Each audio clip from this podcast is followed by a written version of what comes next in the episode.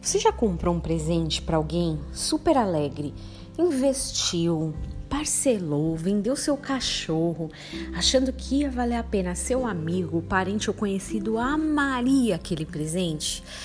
Aí de repente ao dar, você percebe que a pessoa, o destinatário, não gostou tanto assim ou não deu o mínimo valor. Dá uma vontade de pegar de volta? Uma vez, toda feliz, eu fui levar um brinquedo para uma criança. Era uma vaquinha que, apertado certo botão, pulava e começava a gargalhar. Eu tinha certeza que a criança ia amar. O presente, porém, entrou na lista top 10 vergonhas passadas. A hora que a criança abre aquele presente, aperta o botão e a vaca começa a pular, a criança jogou para cima o brinquedo, saiu correndo e não parava mais de chorar. Ou talvez você já tenha até passado pelo inverso. Alguém te dá um presente, se arrepende e pede de volta. Que situação, né? Como a gente já falou muitas vezes por aqui, é o senso de merecimento. Achamos que se alguém não dá o devido valor às coisas, a nossa vontade é punir mesmo. Nós somos feitos imagem e semelhança de Deus, mas a gente ainda está no processo de agir como Ele. A história da Bíblia nos mostra como os israelitas foram teimosos, ingratos, desobedientes e por aí vai.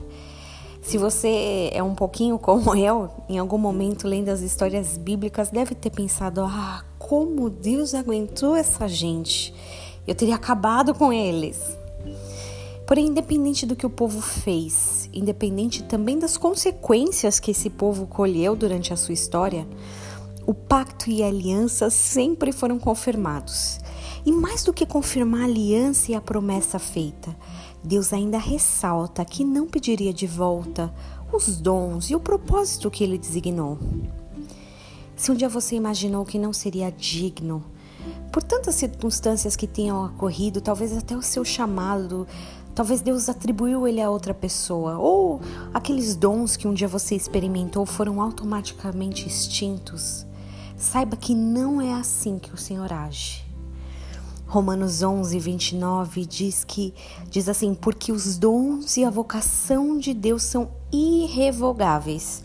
Ou seja, não pode ser anulado, não pode ser apagado, não há possibilidade de voltar atrás. Confie na fidelidade do Senhor e tenha um dia abençoado.